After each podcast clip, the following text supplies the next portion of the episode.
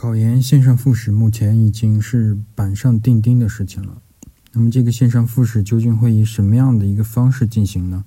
我想很多同学都非常关心这件事情。就在昨天，东北石油大学和延边大学就给出了他们的答案。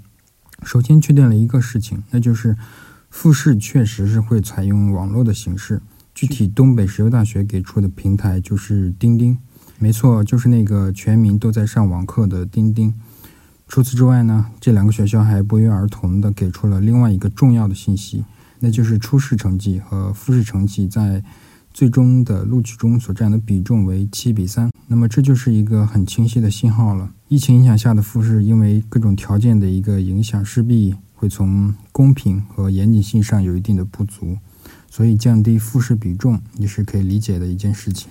当然，这一点不是所有的学校都会采用的，比如说清华大学。他们在最新的一个通知中就明确地表示，初试成绩在复试中所占的比重为百分之五十。